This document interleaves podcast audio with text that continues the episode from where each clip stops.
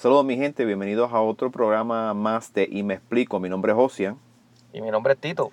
Y en este episodio probablemente ya tú estés familiarizado con la idea de ahorrar para, para largo plazo, ¿verdad? Por ejemplo, si vas a ahorrar para un retiro o para la compra de una casa. Eh, pero es bien importante guardar dinero para los gastos más inmediatos. O sea, también para esas metas financieras que tienes a corto plazo. En el episodio de hoy vamos a hablar de cómo ahorrar dinero efectivamente.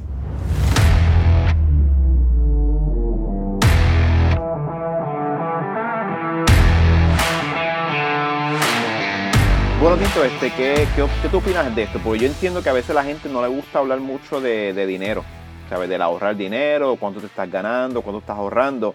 ¿Qué tú entiendes que, es este, problema que estamos teniendo de, ahorrar dinero hoy en día?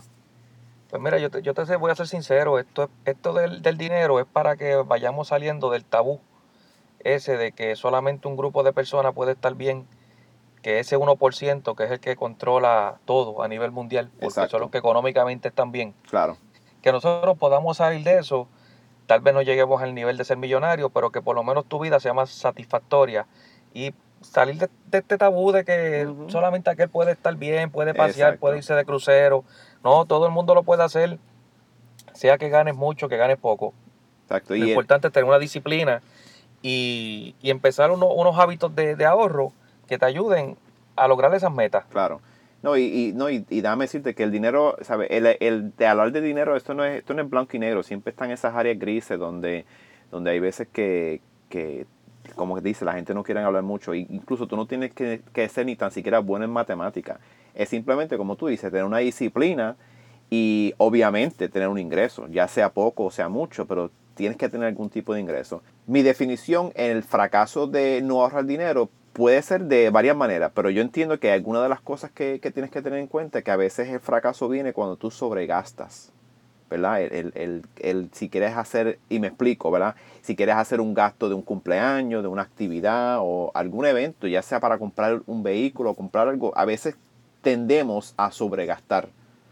En, esa planificación que vayas a hacer. Es, bueno, creo que es bueno tener una planificación de antemano planificar antemano cómo tú vas a, ¿verdad? Y hacer un presupuesto de qué gasto vas a hacer en esa, en esa actividad o ese evento. Pues mira, Josian, hablando de presupuesto, este, nada, para, para todo tienes que tratar de hacer un presupuesto en tu hogar. Claro, si te sobra el dinero, pues a lo mejor no tienes que pensar en cómo administrarlo. Pero para las personas normales, las que están en el 99%, tienen que hacer un presupuesto y eso es tan sencillo como llevarlo a base de tu salario mensual. ¿Me entiendes? Tendrías que, que pues, llevar un presupuesto para tus gastos, para la manera de ahorrar, la manera de saldar tus deudas. En episodios anteriores hablamos ya y le dimos uno, una forma básica de cómo empezar a saldar las deudas. Claro. Este, pues.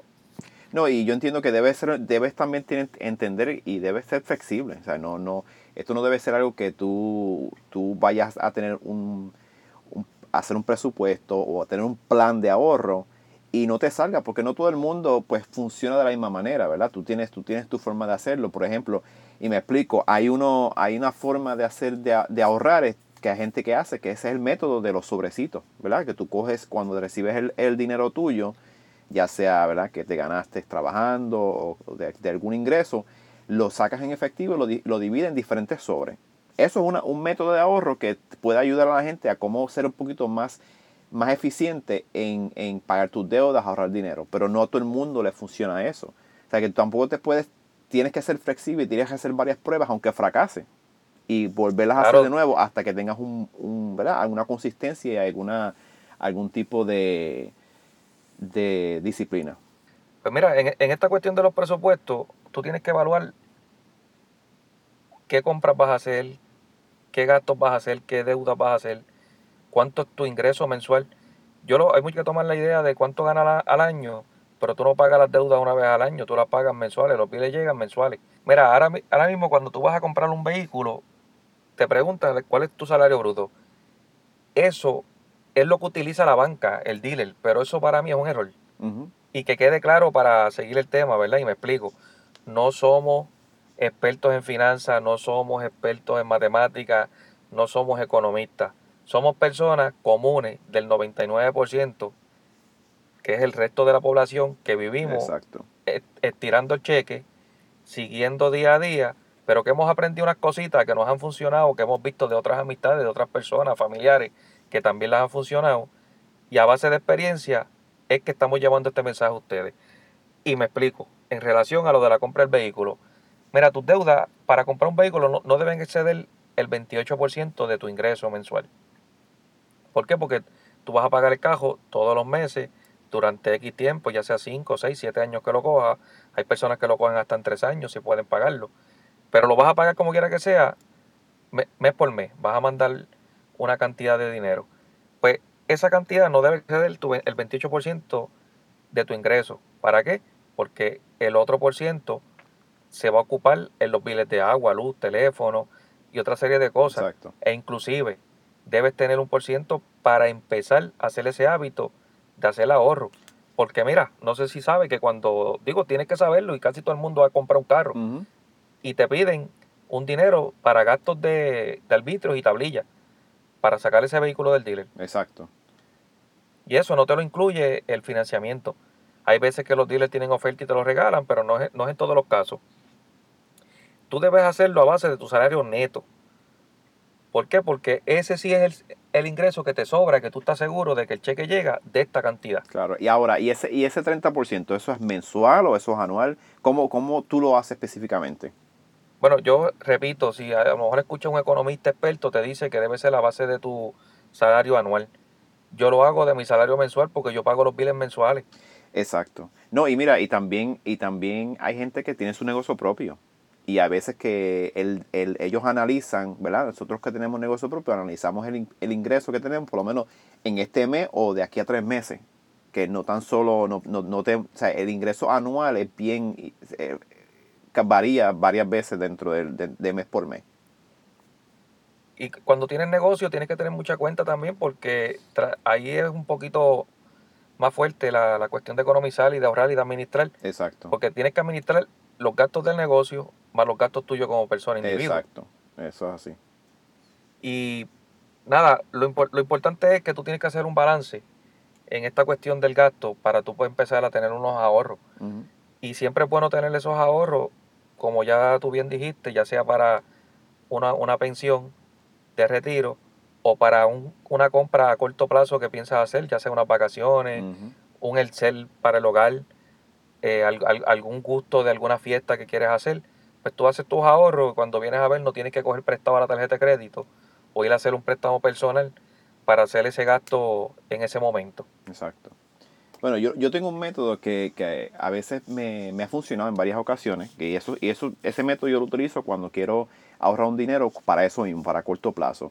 Eso yo a veces le llamo la dieta del efectivo. Y es que cuando, claro, tú tienes tus tus deudas mensuales, ya sea lo, eh, la- las cosas normales, como la luz, el, carro, la casa, todo eso. Pero hay veces que uno quiere, uno quiere ahorrar para algo que quiere inmediatamente, ¿verdad? O a corto plazo. Una de las cosas que debes hacer es que cuando tú recibes tu cheque, esos gastos misceláneos que tienes día a día, ya sea para comida, el café, eh, la compra de, de- de ropa, pues puedes retirar ese dinero, sacar un cálculo de cuánto tú crees que vas a gastar, por lo menos ya sean 100, 200 dólares semanales, y mantenerlos en efectivo. Cara, es más, duele más dar un efectivo que, que lo que estás dando una tarjeta de, débito. ¿Por qué? Porque lo estás, eh, psicológicamente lo estás dando, ya lo, se, se está yendo tú. Lo que, el, lo- esos 100, 200 dólares que tienes en tu cartera eh, se van vaciando. Pues mira, yo te voy a dar le voy a dar un truquito a la gente que yo lo, lo utilizo cuando voy de vacaciones o cuando voy a hacer algún tipo de, de voy para alguna fiesta o algo que es cuestión de un festival Claro. que vas a gastar. Yo lo primero que hago es que si retiro un dinero, lo divido en los bolsillos del pantalón. Ok. Y le, po- por darle un número redondo, 400 dólares. Nos fuimos de crucero, nos vamos a bajar en una isla en el viaje y vamos a caminar por la isla, vamos a comer, vamos a comprar, vamos a beber. Y yo me echo 400 dólares, pero distribuido en los cuatro bolsillos del pantalón. 100 en cada bolsillo, 100 en el bolsillo delantero derecho, 100 en el bolsillo delantero izquierdo, 100 en el bolsillo trasero derecho y 100 en el izquierdo. ¿Qué pasa? Tú vas metiendo la mano y ya tú sabes que ahí habían 100 en un bolsillo. Claro. Cuando vas cambiando porque no vas a estar haciendo cálculo cada tres, cada tres o cuatro minutos de lo que está pasando. Exacto, esto, es, esto es matemática simple y, y, sencilla. Por eso es que lo debes dividir en, de 20 en 20, ¿verdad? Es correcto. Entonces, pues nada, tú vas gastando y cuando tú dices, espérate, se fueron 100, me quedan 300, son matemáticas sencillas. Y cambias de bolsillo, como digo yo. Pero eso es una forma de hasta de planificar cómo tú haces tus vacaciones y tus gastos. Por ejemplo, yo tengo planeado, el viaje son de 7 días, pero en realidad lo que está de gastos son aproximadamente 5. Ah, pues en esos 5 días me voy a bajar con tanto dinero en cada isla puedo gastar tanto en cada isla para poder disfrutar parejo en cada, en cada isla que pare. Claro. Dentro del barco tienes otros gastos de, pues, muchas veces de bebida o de cositas que uno compra. También eso presupuéstalo. Para que más o menos no te salgas del presupuesto. Tengo un, tengo un amigo y aunque, aunque no me crea la gente, se bajó de un barco con una deuda de tarjeta de crédito de 15 mil dólares. Wow. Y todo por no saber administrar el dinero y como tú dijiste, era con dinero virtual porque era con tarjeta de crédito, todo era cargarlo. Ah, no, no, se, no se bebió una Coca-Cola fuera del barco. Esos gastos fueron todos dentro, de lo que es el barco. Del barco, sí, sí. Porque lo, lo adjudicó todo a la tarjeta de crédito. Cuando se montó en el barco, dio la tarjeta de crédito, le ofrecieron un tour. ¿Y cómo es eso? No, yo te lo cargo al, al número del cuarto. Ah, pues está bien. Y cuando viraba para el barco, le ofrecían un, un trago ah, ¿cómo es eso? Yo te lo cargo. Fue con la familia, tan es así, que fue con la esposa y los hijos y se bajó con una deuda de 15 mil dólares. Wow. Mira, José, yo no sé si tú has notado que cuando las personas hablan de economía o entrevistan a alguien que ha sido exitoso, empiezan a hablar de una historia, pero una historia que se vuelve como hasta cierto punto ficticia. Porque en realidad ese 1% no le interesa tu bienestar, no le interesa que tú progreses, no le interesa que tú economices, le interesa que tú estés jodido, que tú cobres, pagues y lo que te sobre se lo gastes en cosas de ellos. Exacto, y por eso que, que yo entiendo que nosotros debemos tener unas conversaciones más abiertas. De ese, ese 99% debe tener unas conversaciones más abiertas para de hablar de dinero, tú sabes. Y no, y no, es, eh, no es hablar de dinero en cuestiones de criticar el dinero o, lo que no estamos haciendo bien o está haciendo mal. Es que a veces tenemos que buscar consejos de otra gente de, de inversiones ahora mismo estamos dando unas ideas que, que te pueden ayudar a cómo ahorrar para algo que sea a corto plazo. Y que este son ideas de personas comunes, que no son las ideas del 1%, que te, lo que te habla que te invertir en la bolsa de valores nada más, de comprar grandes negocios, que lo más seguro en nuestras capacidades no podemos adquirir. Claro, Pero sí podemos hacer unas cosas y unos ajustes en nuestras vidas dentro de nuestras capacidades que aplican a todo el mundo, aunque estés ganando un salario mínimo. Y me explico. Ahora mismo, tú debes evaluar que todos tus gastos ordinarios y categorizarlos en que no excedan el 50% de tu salario. Y eso incluye todos los gastos. Cuando digo gastos, el pago de casa, de agua, luz, de auto, de teléfono y de deuda. Así te estaría sobrando la mitad de tu salario para entonces darte tus gustos, ahorrar, e invertir en otras posibilidades que tengas en la vida. Claro. No, y una, y una vez que tú tengas esa, esa disciplina y, y ese, ese, ese hábito de poder ahorrar ese dinero, te va a ayudar para otras cosas. ¿sabes? Ahí después tú puedes hacer eh, más inversiones más grandes, ¿sabes? como en la bolsa de valores, como invertir en 401k, incluso para esas personas que son, ¿verdad? Que tenemos, ya hay dos maneras de tú poder invertir en la 401k y eso es algo que podemos ir un poquito más a fondo en el futuro. Pero hay dos maneras que tú puedes hacerlo. Una sería, si ya tú tienes una persona de, ¿verdad? Tiene negocio propio y cosas así, pues claro, tú puedes sacar 45% de tu salario, de lo que tú estés ganándote, y, y ese 45%, parte de eso, pues tú solo vas, claro, eso es para, para tú pagarle a, a los impuestos, pero ese otro por ciento, pues entonces tú lo puedes meter en un 401k, ya sea una IRA, eh, cualquier cosa que puedas invertir para el futuro. Pero si ya tú tienes un, ¿verdad? Si tú trabajas y tu patrono te, te ofrece un 401k dentro de los beneficios que tiene, es esa parte que está que, que te está contribuyendo. Muchos de los patronos te, hasta te, te contribuyen el 100%, te igualan lo que tú estás contribuyendo.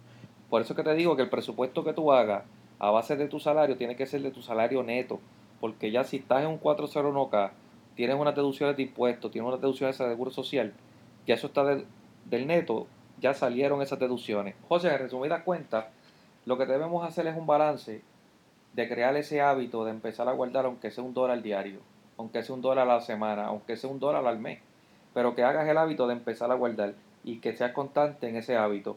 Luego de esto, tienes que bajar las deudas, ya hablamos de eso, cómo hacerlo.